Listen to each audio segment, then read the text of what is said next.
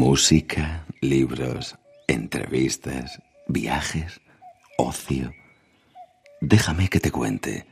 En Onda Cero con Eduardo Yáñez.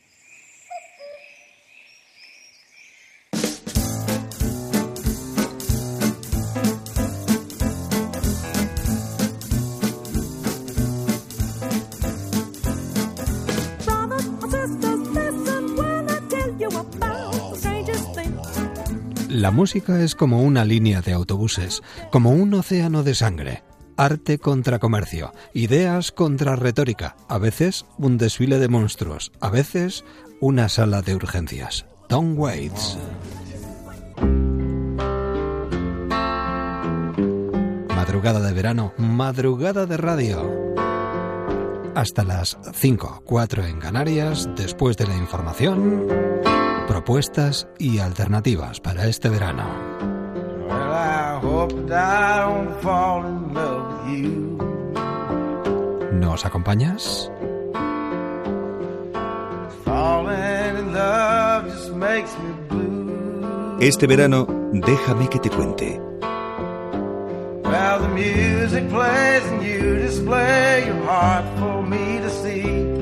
Onda Cero.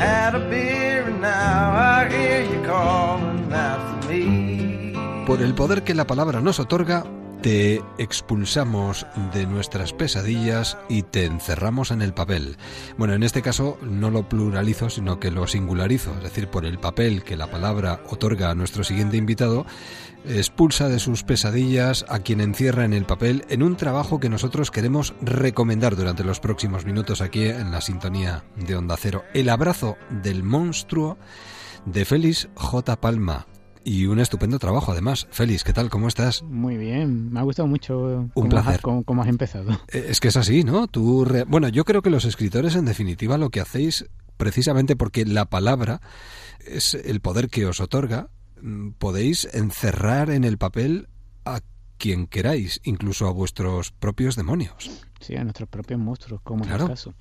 Sí, sí, estoy totalmente de acuerdo con eso. Sí, sí, los escritores en realidad aunque intentemos disimularlo con un thriller, con una novela histórica, con lo que sea, en el fondo eh, nuestro carácter, nuestra personalidad aparece, eh, se transparenta en cualquier personaje y nuestra visión del mundo por fuerza también está presente ahí, aunque esté disimulado bajo, en este caso, los mecanismos de, un thriller. He ahí lo terapéutico de la escritura. y yo, yo creo que no podría ser de otra manera sobre todo a la hora de, bueno, expulsar esos fantasmas o de buscar explicaciones a ciertas cosas, ¿no? Ayuda mucho. De hecho, eh, tú tienes la sensación de que has ido encerrando eh, muchos fantasmas en, los papeles que has ido escribiendo. Fíjate tú, con esa trilogía maravillosa que nos entregabas antes de este trabajo, eh, no, sé si, bueno, has ido dejando muchos de esos fantasmas en el camino. Sí, de hecho, lo he recordado estos días que la dedicatoria de mi primer libro de cuentos, El vigilante de la salamandra, era a mis fantasmas, para que dejen de arrastrar sus cadenas en la medianoche. En este caso, eh, tú nos haces preguntarnos qué seríamos capaces de hacer. Bueno, de hecho, eh, hay una frase que suele ser tópica, que es yo haría cualquier cosa por mis hijos, o, daríamos absolutamente todo por nuestros hijos. Pero esto resulta un tanto abstracto, ¿no? Y aquí nos obligas a enfrentarnos a la dura realidad. A veces no es tan fácil como parece. Exacto, sí. Yo quería ilustrar todo eso, ¿no? Como tú has dicho, es una frase tópica que se dice casi sin pensar, ¿no? Pero yo quería que Diego tuviera que hacer unas cosas concretas, ¿no? Que son las tres pruebas que le impone el monstruo y que ahí el amor que siente por el hijo quedara al margen de lo que tiene que hacer realmente, ¿no? Como enfrentar al dolor físico en una de ellas, amputarse un miembro, en fin, todas las cosas que, que tanto él tiene que hacer como las que hace que tengan que hacer los padres en su novela que, le, dio, que le dio la fama. Diego Arce, un famoso escritor de novelas de misterio, y de hecho aquí hay otro detalle que a mí me parece muy interesante, y es que hay una novela dentro de otra novela. Sí, yo he intentado que esta novela sea, por eso está, es tan larga, sean dos en una. ¿Es muy larga? son 700. Se me, ha hecho, se me ha hecho cortísima. Ah, pues me alegro, me alegro. Eh, porque nos encoges desde el primer momento, además es que vas apretando y apretando. Sí, no, además yo estoy muy contento porque desde que ha salido los lectores me están diciendo eso, me la estoy bebiendo, me, me está dejando sin dormir. No puedes dejarla, no puedes. Y bueno, esa es una de las, de las cosas que tiene el thriller, ¿no? Que es mi primer thriller, como tú sabes, mi primera novela policíaca y la verdad es que estaba temeroso de cómo podía, podía quedar y sobre todo em, porque tiene una parte de thriller, pero yo quería que por debajo tuviera una, una lectura más rica, ¿no? más simbólica, con, con, todos los dilemas. Uno de ellos es el que has hablado, ¿no? de qué, puede hacer un padre por, por su hijo. ¿no? Pero también, dado que es un thriller, quería que, estuvieran pasando continuamente cosas, ¿no? Que la investigación policial, por un lado, y la carrera contra reloj que tiene que hacer Diego para superar las pruebas, eso hiciera que la novela fuera trepidante. Y, que, y es verdad que cuando estás tan un año y pico escribiendo la novela y la corriges y la corriges y luego incluso cuando la entregas a la editorial tienes que estar corrigiéndola, yo la habré leído siete, ocho veces y mm. pierdes totalmente la perspectiva. A mí me resultaba aburrida, yo no sabía si eso enganchaba o no. Y estaba deseando que, se publicara para, para, ver qué opinaba el lector, porque hasta que alguien no opina, la crítica o el lector y tal, tú, tú en realidad no tienes muy claro qué has hecho. Pues esta es una novela que dentro de otra novela nos va dando pistas además, de la una a la otra, de la otra a la una. Exacto. Eh, yo al principio, eh, mm, bueno, para aclararlo un poco, para que el, oyente no se despiste, Diego se hace famoso con una novela que transcurre en la Barcelona de 1913. Se me ocurrió situarlo en otra época, en una época del pasado, para que la novela de Diego tuviera una atmósfera totalmente diferente a la, a la actual. Y así el lector tuviera claro cuándo pasa de una a otra. Bueno, y luego además te ayuda muchísimo Barcelona, esa ciudad mágica y oscura. ¿eh? Sí, sí, porque Barcelona es la ciudad en la que vivo y estaba deseando acabar la trilogía y que se me ocurriera alguna idea para coger eh, Barcelona como escenario. Y cuando se me ocurrió esta, que es una novela muy macabra, muy siniestra, eh, pero a, su vez con algo de magia, pensé que Barcelona era, era perfecto. Yo creo que habría sido una novela diferente en otra ciudad. Bueno, yo incluso creo que hasta coqueteas con el fantástico por momentos también. Sí, porque mientras la, la investigación tiene lugar, mientras la policía empieza a investigar quién puede ser el monstruo, quién se ha llevado a la niña, eh, empieza por la familia de Diego, por los familiares, por los amigos y van, van ampliando el círculo, ¿no? Pero hay una posibilidad que nunca contempla y que Diego eh, no puede dejar de pensar que es que si nadie lo está suplantando, si es el monstruo real que se ha escapado de la novela y se ha llevado a su hija para vengarse de él por no haberle permitido hacer el plan en el libro. En este caso, un escritor atrapado en la perversa telaraña de su propia imaginación nos enfrenta o nos permite adentrarnos en una frenética investigación contra un juego macabro que solo un monstruo es capaz de llevar a cabo. Y es que aquí incluso nos haces eh, pensar en ese monstruo que todos llevamos dentro, porque somos héroes por defecto para mm. nuestros hijos, pero hay un monstruo dentro de nosotros al igual que un héroe, y a veces la cosa más pequeña puede hacer que ese monstruo o ese héroe aparezca. Claro, en este caso esas terribles pruebas es lo que va a decidir que tiene Diego dentro, si un monstruo o, un héroe, ¿no? Y bueno, no vamos a, a desvelar no, no, qué es lo que tiene, ¿no? Porque entonces... por supuesto. Hay un detalle que a mí me gusta mucho remarcar, porque quizás muchos de los lectores de esta novela no lo conozcan y tengan la necesidad luego de, de buscarlo en las redes o en internet, ¿no? Y es el casino de la eh, mm, Rabasada, con esa habitación de los suicidas, que creo que además eh, le ofrecían al que perdía todo su dinero para terminar con su vida. Sí, eso es una leyenda que a mí me gustó muchísimo y de hecho, como al ser dos novelas en una, como hemos dicho, el casino aparece en la novela de Diego cuando estaba en pleno apogeo, cuando se consideraba un antro de perdición y como tú has dicho, a los indianos que llegaban de América con, con su fortuna podían perderla en una noche jugando a la ruleta. El casino se decía que tenía una habitación en los sótanos que llamaban la habitación de los suicidas, donde tú podías suicidarte y ellos mismos te suministraban una pistola y luego incluso te encubrían delante de tu familia con alguna excusa para prestigiar un poco tu muerte, ¿no? En, la historia de Diego, cuando Diego busca a su hija, también aparece el casino de la Rabasada, pero en el estado actual, ¿no? El estado, ese conjunto de ruinas que hay. Claro, eso es, ¿no? Eh, imagino que lo habrás visitado además para, para documentarte o para sentirlo de una manera más Te voy a confesar que el acceso a las ruinas es bastante accidentado ah. y hasta ese punto no he llegado en mi documentación, pero afortunadamente en YouTube hay muchos vídeos de excursionistas más valerosos que yo que se han adentrado en las ruinas y prácticamente la descripción que hago está cogida de esos vídeos. Tenemos la sensación de estar allí realmente. Por cierto, Diego Arce es un escritor. El hecho de que un escritor escriba sobre otro escritor y que este escritor, por ejemplo, se enfrente a su creación, mm. de alguna manera también te permite a ti eh, expulsar todas esas cuitas que llevas dentro. Sí, entre, nosotros, eh, feliz. Sí. Eh, al igual que hice en la, en la mm, trilogía victoriana, ¿no? que el protagonista era un escritor, en este caso real, H.G. Wells, escritor de La máquina del tiempo, etcétera en esta también he puesto al mando de la novela un escritor, ¿no? Y yo creo que, eh, por ejemplo, Stephen King lo, lo hace muchísimo, ¿no? La mayoría de sus protagonistas son escritores. ¿Por qué? Porque aparte de la aventura, también te permite ir mm, vomitando todas las cuitas que tenemos sobre la creación y sobre todo convierte al escritor en, una especie de héroe de acción, ¿no? El escritor que siempre es una persona sedentaria que está en su casa escribiendo y tal, aquí de repente tiene que hacer cosas, ¿no? Y todo lo que hace eh, no puedes evitar que sea una metáfora de la creación. ¿no? En este caso, enfrentarlo a un personaje es una metáfora eh, del proceso creativo que sigue un escritor, ¿no?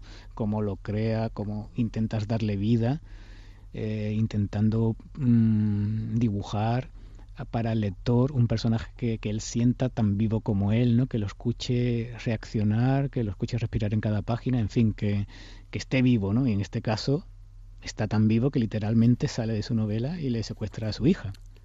Y nos abraza entre sus páginas. El abrazo del monstruo de Félix J. Palma. Lo leemos con tanta rapidez y con tanta necesidad, porque queremos saber qué es lo que pasa en cada una de las páginas, con todo lo que cuesta escribirlo, Félix. Lo digo porque a veces, para que una novela se convierta en una realidad, creo que ahora estás con una novela que llevas, pues no sé si 20 años dándole vueltas. Esta ya no, no, sé cuánto tiempo estaría en tu cabeza también, la trilogía lo mismo. Sí, ahora, si Dios quiere, intentaré meterme en, otra novela que la gente suele creer, o no sé si será la impresión del lector, que los escritores eh, se nos ocurre una idea y la, y la escribimos, ¿no? y, no y, y, es totalmente falso. El escritor se nos ocurre una idea y la, y la archivamos, la vamos almacenando, ¿no? Como si fuéramos ardillas que tenemos para, para el frío del invierno, tenemos ahí un montón de ideas. Y yo tengo una idea desde hace, pues sí, 20 años por lo menos, que incluso empecé a escribir y, llevo un, tengo por ahí una carpeta con unas 50 páginas. Pero a veces te pasa que no, no encuentras un tono, no encuentras el tono de la historia y notas que no funciona y por, por los motivos que sea la aplazas y te pones con otros proyectos, ¿no? Y, me gustaría retomarlo con un tono distinto que creo que es el correcto, el que he encontrado y, entonces sería eso sí una idea con la que llevo en la cabeza pues desde hace muchísimo, ¿no? Hay algo que a mí me llama especialmente la atención. Todos tenemos un monstruo, un lado más oscuro dentro, pero aquí todos realmente dejan la bonanza a un lado y nos encontramos bueno, las debilidades de cada uno de los personajes. Eh, eh, todos tienen su lado malo. Sí, lo, dejo correr, sin más, ¿no? porque yo creo que sí, porque eso humaniza mucho a los personajes, ¿no? Eh, todos estamos llenos de, sombras, de claroscuros. No creo que haya nadie bueno al 100%. Entonces, la mayoría de los personajes, por un motivo u otro, han hecho alguna maldad o tienen algo que ocultar, ¿no? Y eso me gustaba en la novela, porque no hay nadie bueno, ¿no? Salvo a la niña, y aún así mm, tengo, tengo mis mm, dudas. Yo también. Yo creo que aquí vamos a encontrar nuestras debilidades y nos vamos a ver reflejados en un o otro momento de la lectura, seguro. Félix, un verdadero placer, de verdad, muchísimas gracias. A vosotros. Nos ha encantado y estoy convencido que va a ser uno de los libros del año. Mm. Y si no, tiempo al tiempo. Mm. El abrazo del monstruo, dejémonos abrazar por la buena literatura. Félix, un abrazo, hasta siempre. Un Adiós. Em, ¿Cómo era aquella letra? no, no, no, no, eso empieza en fa. Déjame, déjame que, yo te, que yo te diga. No, no, no, no. No, no si va por ahí. Déjame empieza. Déjame que, que yo te... No, no, no. Déjame, plantea, déjame seguro, déjame que, te lo plantee. Déjame que te lo que te lo explique, déjame, déjame, que te lo cuente. Déjame que te lo cuente. Déjame que te lo cuente. Era esa. Era esa, qué bonito, ¿eh? Es una canción preciosa. Imaginemos por un momento que los ordenadores se revelan, toman el poder del planeta y lo convierten en algo diferente a lo que conocemos. Un solo mundo, una sola mente, una sola urbe. Nos plantamos en el 2020. Quedan abolidos los restos anticuados del gobierno humano, quedan abolidos los países, las creencias y los ideales. Se prohíbe la música, la literatura, la escultura, la pintura y el resto de artes. 2022. Estalla la guerra del arte. Tras la victoria aplastante de nuestro glorioso ejército de drones, millones de prisioneros construyen los campos de concentración de Marte. 2026. Las artes se exilian a otros planetas. Se funda la Agencia Antiarte para defender el estado de consumo acechado por los pocos artistas que resisten en clandestinidad. Esto es Ciudad Tierra. Tenemos a dos habitantes de Ciudad Tierra con nosotros esta noche y miembros de Ron Lala que son Juan Cañas y Miguel Magdalena. Miguel Magdalena, buenas noches. ¿Cómo estás? Estamos ya fundidos. estoy un poco Sí. Eh, eh, encogido, encogido. No, no, no, encogido. Ah, por esto que acabas de leer. ¿no? no, es, para menos. Oye, pero mola con este, con este musicón de fondo. Sí, mola bastante. Oye, vosotros eh, no sé si sabéis que hay un evento apocalíptico, post-apocalíptico en España estos días. ¿El G-7 este o, el, o cuál? No, no, no, no, no. no. ¿Conocéis la asociación Luna Negra? La Asociación Luna Negra, no. Venga, venga, venga, pensar un poco, pensar un poco en ella. La Asociación Luna Negra, pero eso que... Eh, ¿Lleva esa, ¿Lleva esa música de fondo también, la Asociación Luna Negra? ¿o claro, claro, claro. Eh, vamos a ver, ellos se juntan en la Masía Pelarda, en Teruel, y montan eh, en un espacio amplio una cúpula del trueno donde dentro de la cúpula del trueno se establece, se, recrean las batallas de Mad Max. Anda, Qué bueno. Sí, sí, sí. Se llevan vehículos también Mad Max, se hace teatro, es decir, todo posapocalíptico. Yo estaba pensando que en esa cúpula, por ejemplo, Ron Lala podría hacer perfectamente el espectáculo. Pero sin ninguna duda. no sé, yo seríamos un poco naif ¿eh? para, para la gente más más. a, lo mejor sí. Se quedan mal los cuernos y las... vaya, en Teruel, lo digo por... Bueno, los que no puedan ir a Teruel, que se vengan al Teatro Victoria Eugenia de San Sebastián. Exacto. Porque aquí está esa apocalipsis. Además, habéis hecho una mezcla que a mí me parece impresionante. Eso es. Eh, eh, bueno, en Crimen y Telón lo que, lo que hacemos que lo que hacemos es Primero la mezcla de la mezcla de, de, ingredientes que siempre ponemos en el cóctel ron lalero, ¿no? Esta mezcla de, limón. Ron limón. y, ya está. Sí, sí, muy bien agítese fuerte y, para adentro bien pues eso música en directo teatro mucha caña mucha mucho ritmo mucha energía mucho humor. Y en este caso género negro es lo que hemos querido hacer no es el octavo espectáculo Ron Lala y el octavo y el, octavo, pasajero. El octavo espectáculo Ron Lalero. Y, y en este caso pues nos hemos querido hemos querido meter todos esos ingredientes que nos han acompañado en toda nuestra carrera pero pasarlos por ese filtro, ¿no? Del género negro al que le teníamos muchas ganas de meterle mano. Y nos ha salido, pues eso, una de detectives y, polis, y la planteamos en este futuro distópico que es exactamente el que tú has contado al empezar. Sí, bueno, y podría seguir porque creo que en el 2028 las artes se exilian a otros planetas, se funda la agencia Antiarte para defender el estado de consumo acechado por los pocos artistas que residen en la clandestinidad. Esto me hace pensar además en aquellas épocas en las que se quemaban los libros, por ejemplo. se, se prohibían, sí, sí, se prohibían las reuniones. Sí, hombre, a ver, siempre ha habido siempre ha habido tendencias humanas que en las que han, visto, claro, que han visto en la cultura algo con lo que acabar, ¿no? Lo que pasa que, bueno, nos, nos preguntan mucho ¿eh? en las entrevistas, nos dicen, joder, tan mal lo veis, que, que no, que menudo, no, qué horror de futuro y tal. Y no es un tema que veamos que eh, las artes han estado perseguidas en muchas épocas de la historia y por muchos colectivos distintos y por ideologías, y por ideologías muy, diferentes. no es, esto no, no se lo arroga uno, ¿no? pero casualmente es algo que yo es que yo creo que los seres humanos no podemos dejar de hacer.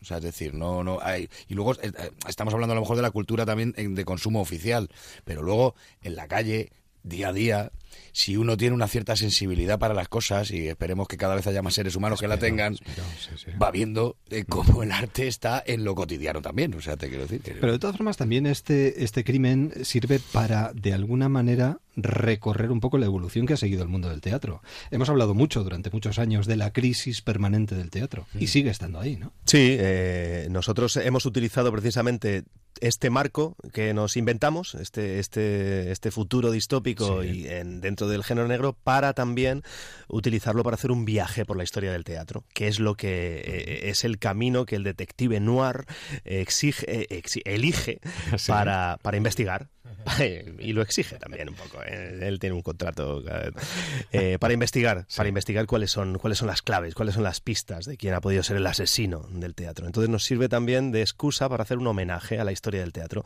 y vemos, pues eso, vemos, vamos a ver una escena de teatro a la manera del teatro griego, otra escena a la manera del teatro clásico, etcétera, etcétera. No podemos revelar mucho. No, no, no, aquí hay que sorprenderse. Y también es un homenaje al género negro y al mundo del cómic. Exactamente. Claro, es que realmente el género negro eh, eh, es prácticamente uno de los géneros del siglo XX, ¿no? Para contar. Es verdad que empezó siendo eh, o empezó desarrollándose en el campo de la literatura, con Poe, Lovecraft, Lovecraft etcétera.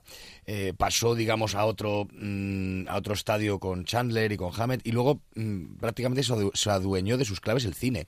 Pero siempre eh, o sea, nosotros hemos encontrado en el cómic, que es una de nuestras pasiones ocultas y de nuestro tal, eh, un desarrollo del género negro mucho más llevable, por decirlo de alguna manera, al teatro y que además nos ha dado muchas claves a la hora de hacer un diseño, de, darle claves a Miguel Ángel Camacho para que haga el estupendo diseño de luces que ha hecho, juego de sombras, el cómic además tiene ese timing extraño, ¿no? De pasar la página, de tener esa es, es muy cinematográfico y al mismo tiempo literario, eh, con lo cual te da como, claro, te da todas las claves para poder llevar al teatro, eh, pues bueno, este género negro que, que además es muy cambiante, porque ahora fíjate, no tiene nada que ver con lo que eran hace 20 años. Pero tú ponte en situación, es decir, en el 2030 el medio ambiente se sustituye por una simulación informática. Eh, esto si no mm. utilizas el mundo del cómic o, el género negro es muy complicado. Eh, claro, exacto. Sí, porque aparece, claro, el cómic es que es esa plataforma en la que puedes recrear lo que absolutamente quieras. Bueno, ahora el cine ya está a una altura también asombrosa y, puedes hacer tíos verdes que van por ahí saltando y demás, ¿no? Mm. que se juntan y uno es el del trueno y su leche, ¿no? Sí.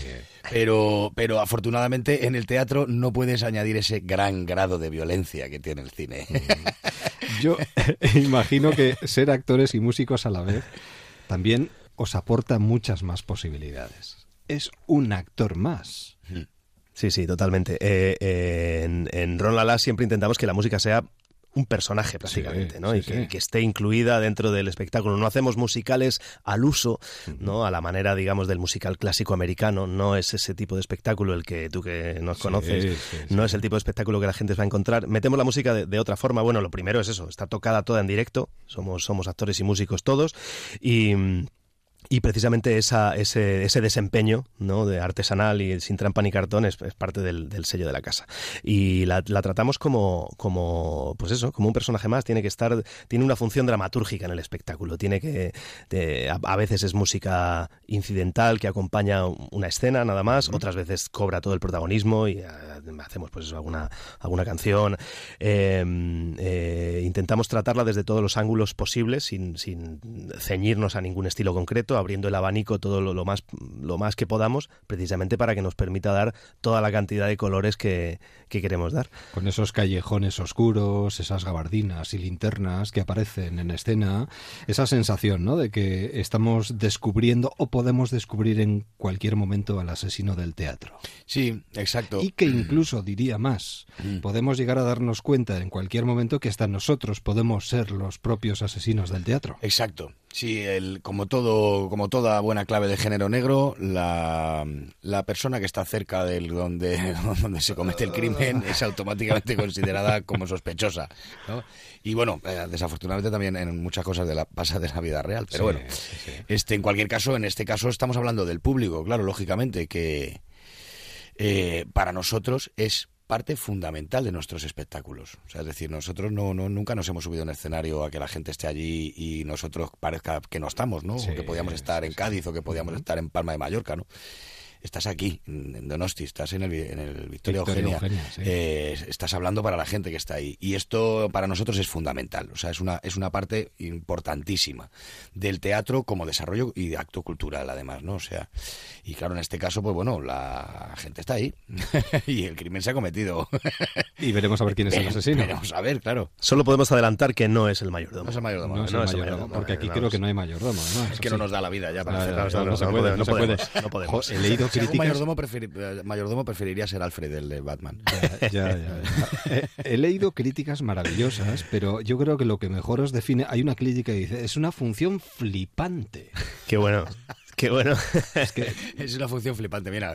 flipante, o sea. Sí, eh, fíjate que luego eh, muchas veces nos preguntan, bueno, vosotros cuando os planteáis, eh, preguntas así muy, muy, muy, sesudas, claro, muy intelectuales. Bueno, y cuando queréis plantear este tema, ¿qué fondo hay detrás? O cuando teatralmente, ¿qué queréis contar? Digo, mira, lo primero de todo, luego lo llenamos de contenido y lo que quieras, pero el primer, la, primera preocupación es hacer, cada vez que nos planteamos el reto de un nuevo espectáculo de Ronalá, es hacer hora y media flipante o alucinante. o sea, que como espectador diga, joder, qué hora y media me he pasado, más guay. Y, qué ritmo más vertiginoso, porque hay que abrecharse los cinturones desde el minuto uno. Esa es. Sí, realmente la parte, claro, nosotros eh, hemos encontrado en, el humor un vehículo ideal, en el humor, en el cariño por la palabra también y por el lenguaje y por el mm. cuidado de esas cosas, hemos encontrado un vehículo maravilloso para poder contar cosas, ¿no? O sea, Molière decía que cuando el espectador se ríe, abre la boca para y le entra un pensamiento.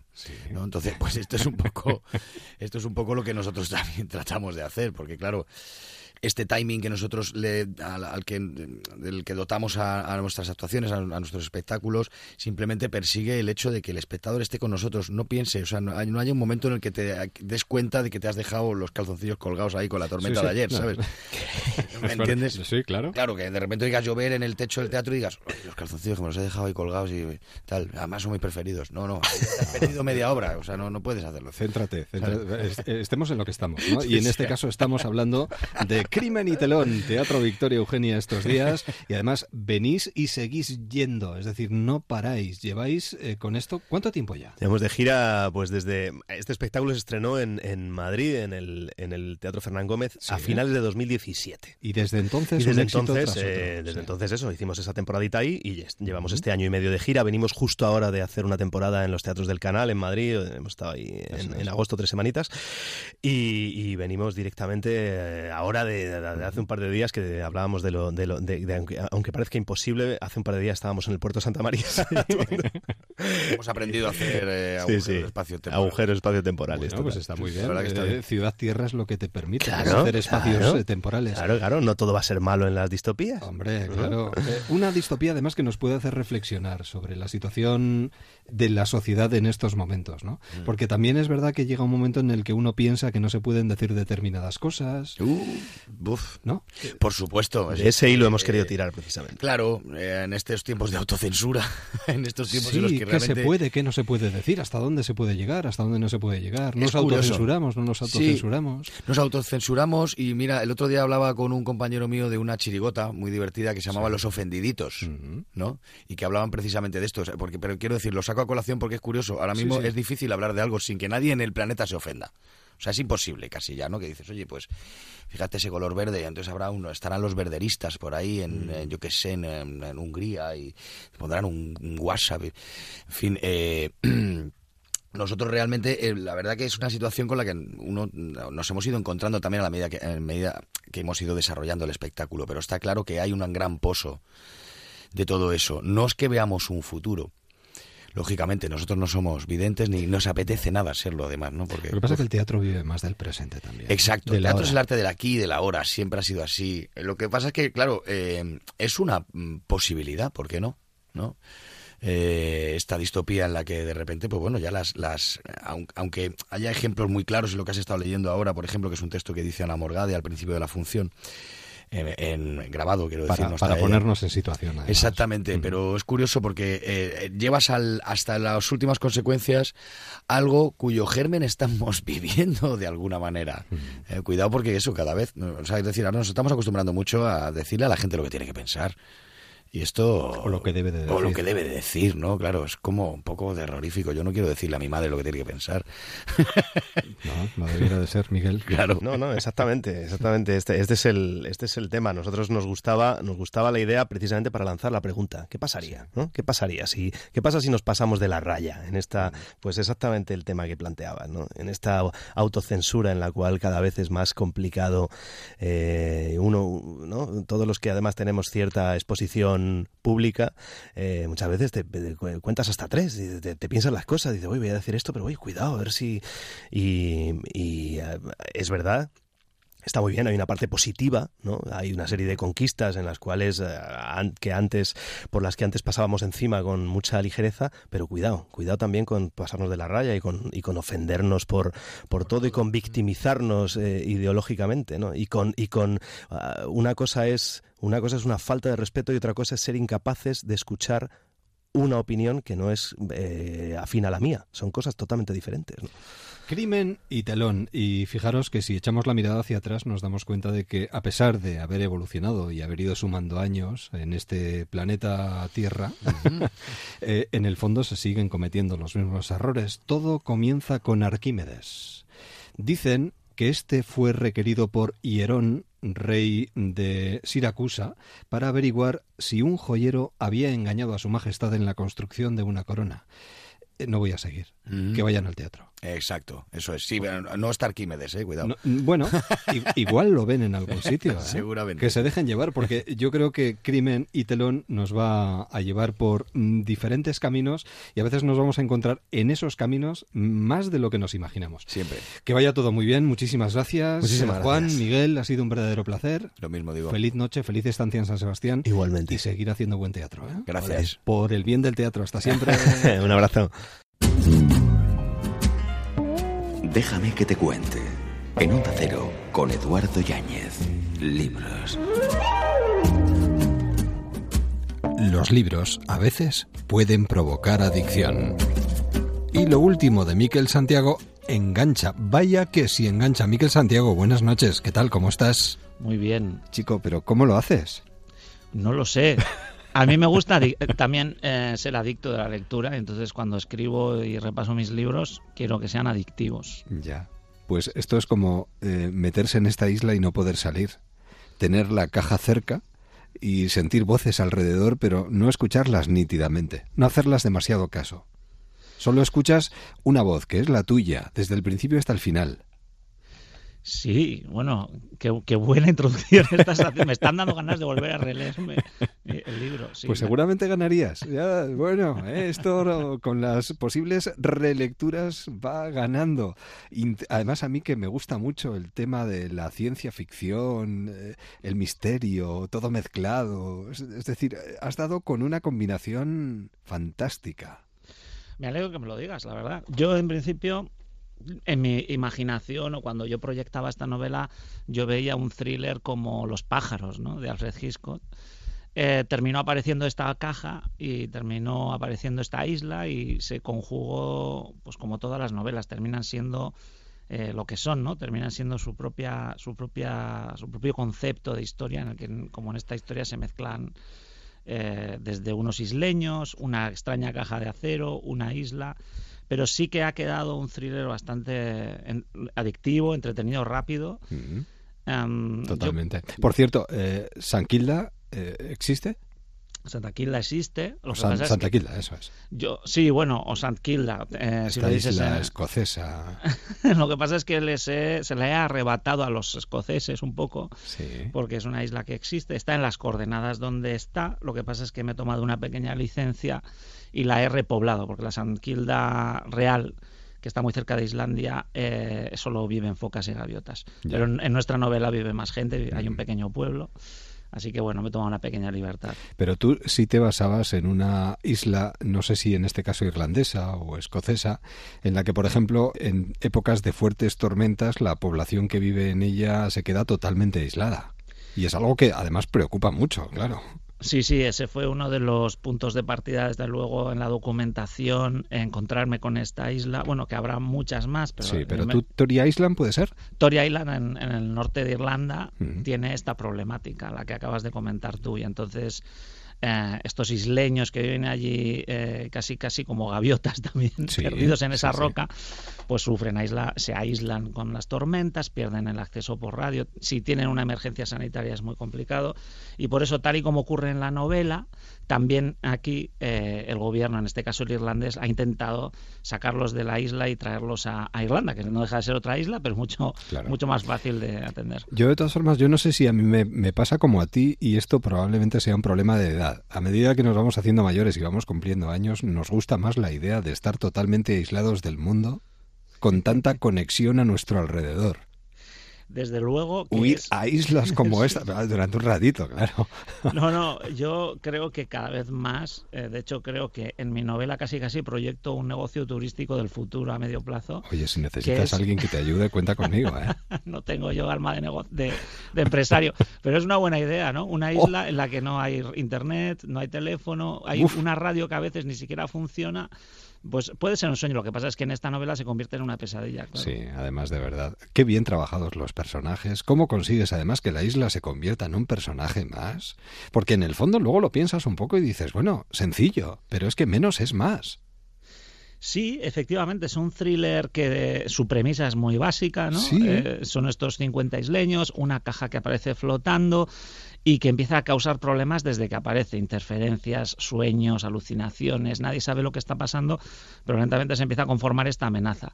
No hay un gran enigma, como dices tú, no hay un puzzle ni una complicación en la trama. Pero no lo necesita va funcionando solo, sí, la verdad. Sí, sí, consigues realmente que este software encaje perfectamente.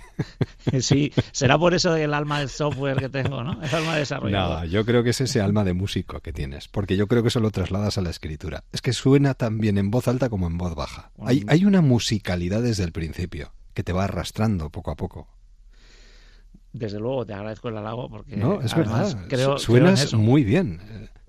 Creo en, creo en, la, en, montar las obras casi casi como repertorios. En este caso, la novela empieza con un, vamos a decir, con una pieza muy rápida, con una secuencia en la que presentamos la caja, de dónde viene, presentamos a un personaje que va a ser muy importante en la novela, que llega con la caja a la isla. Todos los personajes tienen sus misterios. Todos, desde luego, y los que Ella sobre todo, pero todos tienen algún misterio que, que ir descubriendo a medida que vamos avanzando. Es que ¿quién viviría en una isla aislada? No es la primera pregunta que te haces. Dices, ¿qué personajes pongo en una isla tan, tan remota? Pues todo el mundo tiene que tener una historia bastante peculiar, ¿no? Claro. Y como dices tú, ella, Carmen, que además es la heroína de la historia, es una mujer española, eh, tiene también una razón de peso y muy trágica para estar allí, ¿no? Pero esto lo vamos a dejar a los lectores. Sí, sí, sí, sí. todo el mundo huye de algo. Bueno, eh, La isla de las últimas voces, ediciones B, una intriga ambientada en el Mar del Norte que sinceramente no nos va a dejar helados, porque al final esbozamos una sonrisa cuando terminamos la novela y decimos, qué bien, no haberme perdido este gran libro, de verdad. Deseando ya que nos podamos encontrar eh, con tu próxima historia y además, no sé, paseando por el Flis de Zumaya, por ejemplo, por estas costas que también encierran sus secretos y que pueden perfectamente parecerse por momentos a tierras escocesas, digo yo, ¿no? Ya veo que tienes tus espías trabajando mm. y alguien ya ha leído algo de mis manuscritos, pero sí, tengo un nuevo thriller que lo quiero ambientar en, en una Euskadi, una Euskadi real, pero imaginaria al mismo tiempo, una Euskadi que voy a recrear, ¿no? Para hacerla eh, pues aún más dramática, aunque yo creo que, como has dicho tú, Zumaya, los acantilados mismamente de cerca de Bilbao, de la Galea, las carreteras sinuosas que tenemos por el interior, dan para muchos thrillers. Y tanto, y tanto. Pues te devoraremos. Ya sabes que te perseguimos por donde vayas y nos encanta cómo escribes. Así que, Miquel, eh, ahí queda la recomendación. Un abrazo muy fuerte, cuídate mucho y hasta siempre. Un abrazo y gracias. Déjame que te cuente en un Cero con Eduardo Yáñez. Música.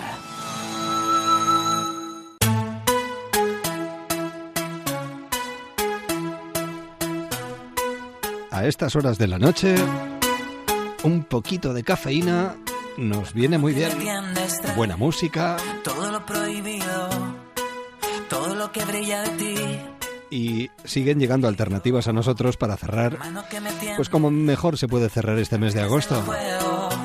Atención. Santi Petri. día 30 de agosto, concierto de Miss Cafeína.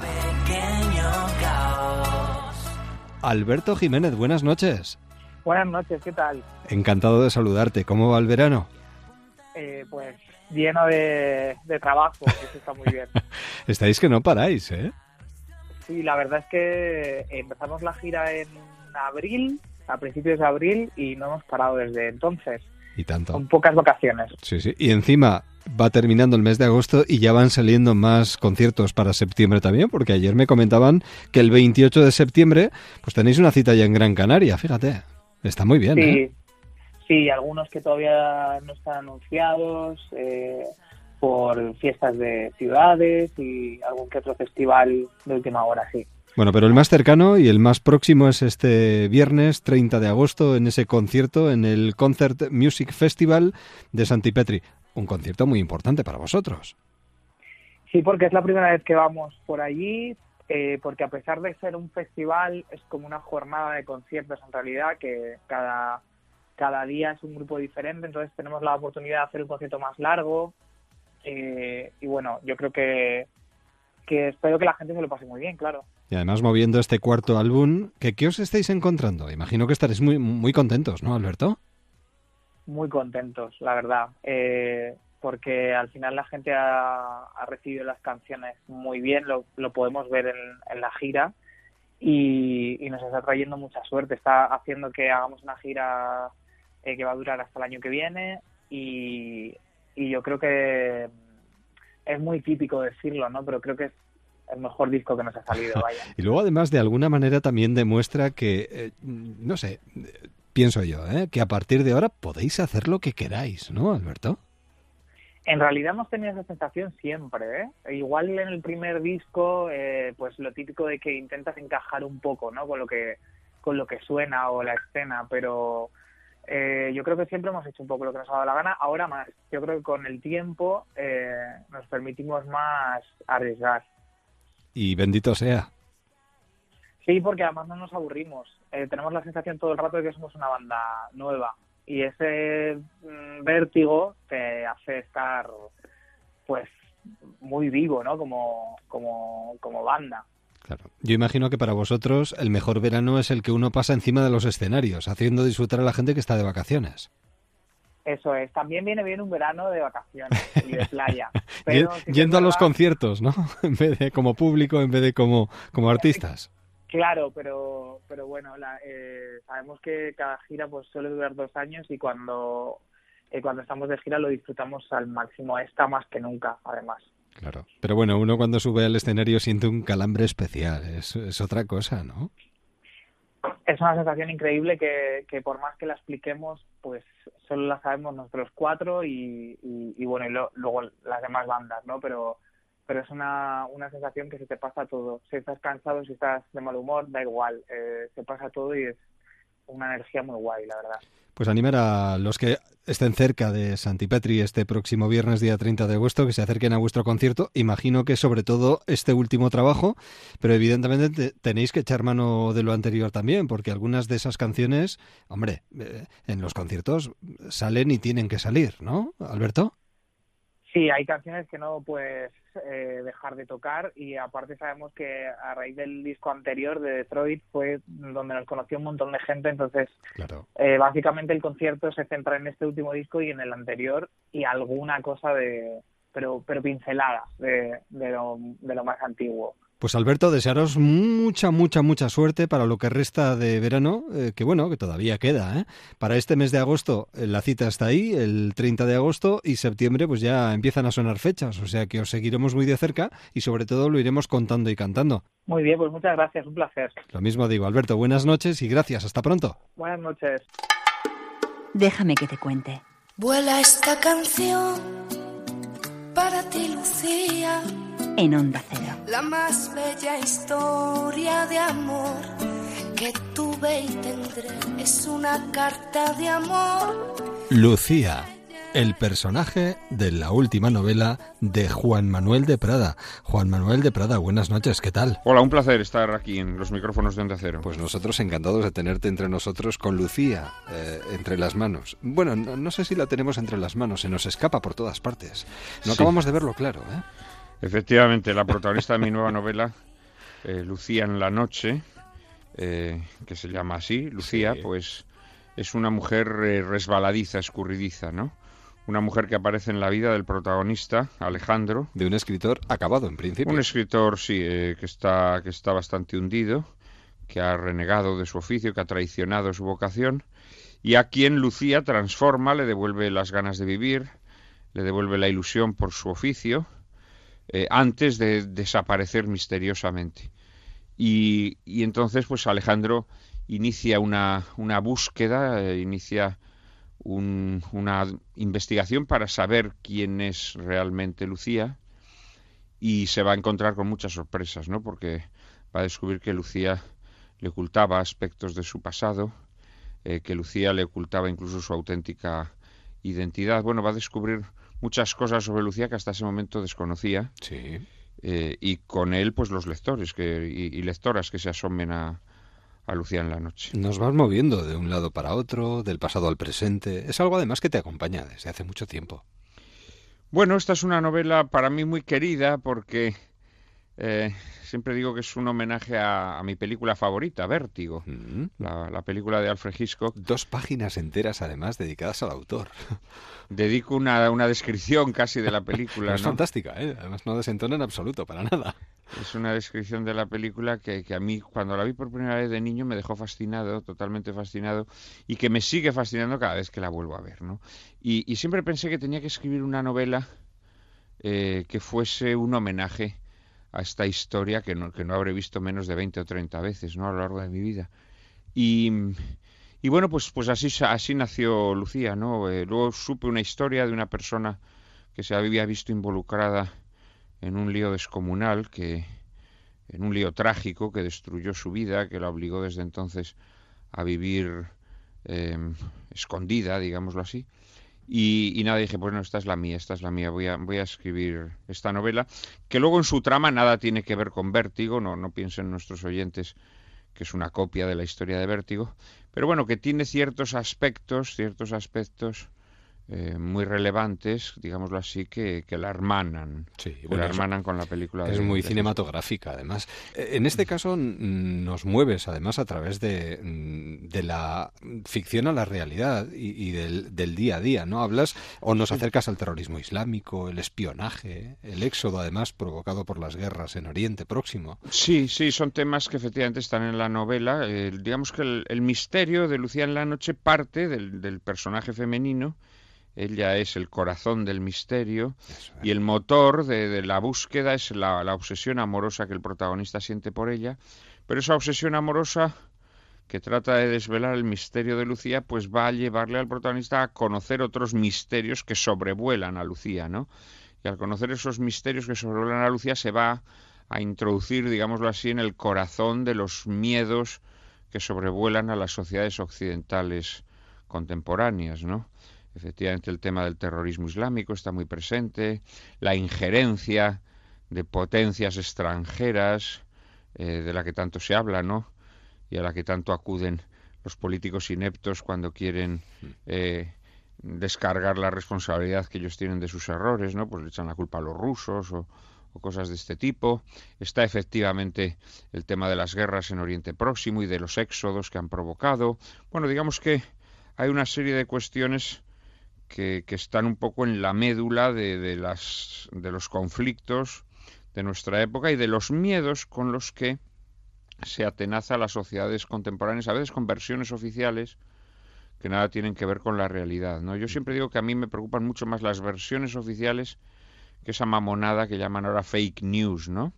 Hmm. que son las intoxicaciones de toda la vida.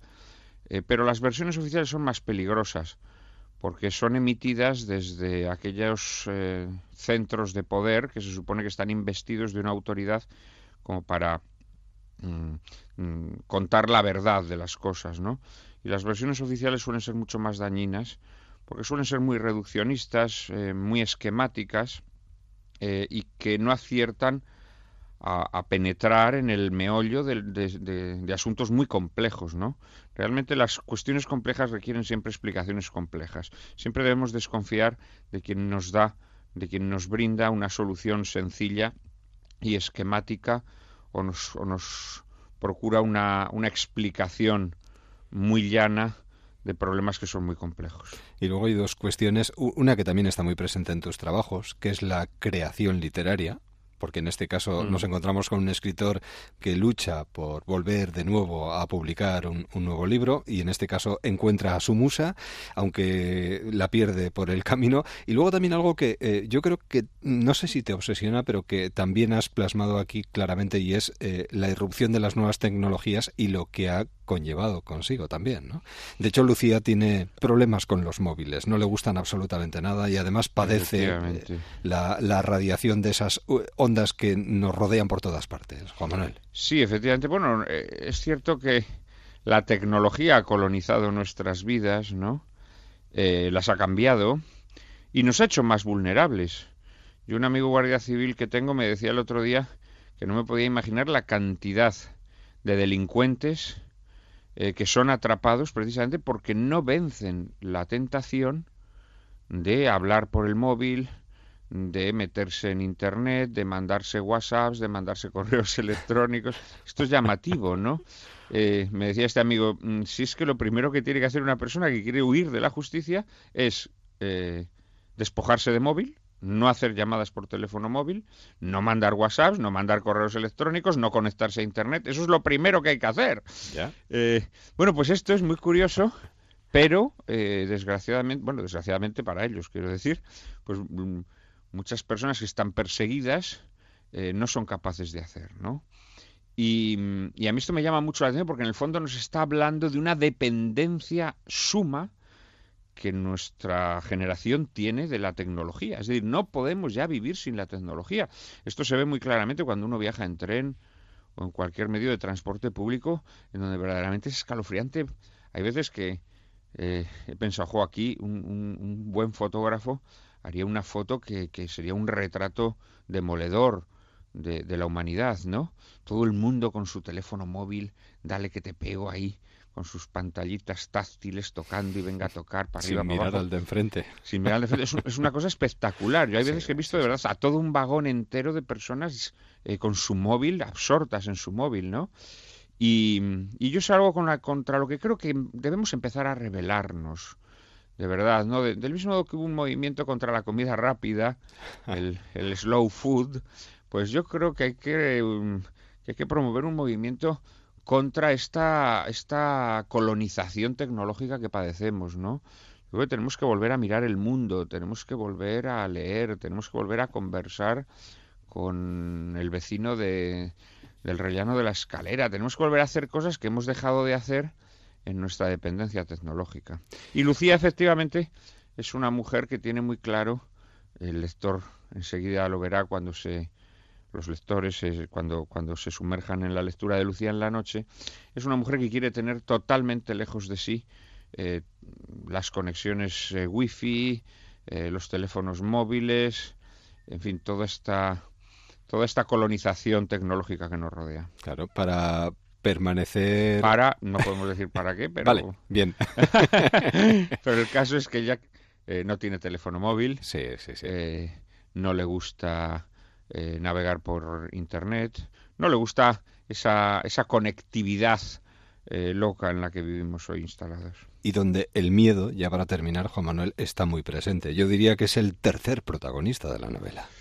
Sí, efectivamente, porque el miedo que, que, que, está metido en el corazón de Lucía, porque Lucía es una mujer que vive con miedo, pues poco a poco también se va a ir metiendo en el corazón de Alejandro a medida que se adentra a medida que se zambulle en, esa investigación para descubrir quién es realmente Lucía, pues digamos que los descubrimientos que va haciendo van metiéndole el miedo en el cuerpo. Eh, bueno, hemos hecho mención a la película Vértigo, eh, que se adentren en la lectura de este trabajo de Juan Manuel de Prada, que merece muchísimo la pena y además nos lleva vertiginosamente desde el principio hasta el final. En editoriales pasa Lucía en la noche. Juan Manuel, un verdadero placer. Muchísimas gracias. Ha sido un gusto. Que, Qué ricasco. Que pases buen día. Agur. Agur. Hola, ¿qué tal? Somos Café Quijano. Yo soy Manuel. Yo, Oscar. Yo soy Raúl. Y nos gustaría que nos dejaras contarte algo en Déjame que te cuente de Onda Cero. Con Café Quijano y Lucía la corista llegamos a las 5 de la madrugada, 4 en Canarias. Enseguida tiempo de deportes, el transistor, la radio continúa. Así vamos arrancando un nuevo día. Nosotros volvemos mañana. Feliz jornada. Su padre es vago, su madre es santa y ella la que canta. En la familia, el único listo, su hermano Francisco, becado en Holanda y allí vive con una holandesa de padre belga y madre danesa. Lucía es la corista de una orquesta de poca monta, aunque ni canta ni es artista, pero nadie se lo nota. ¿Y qué carisma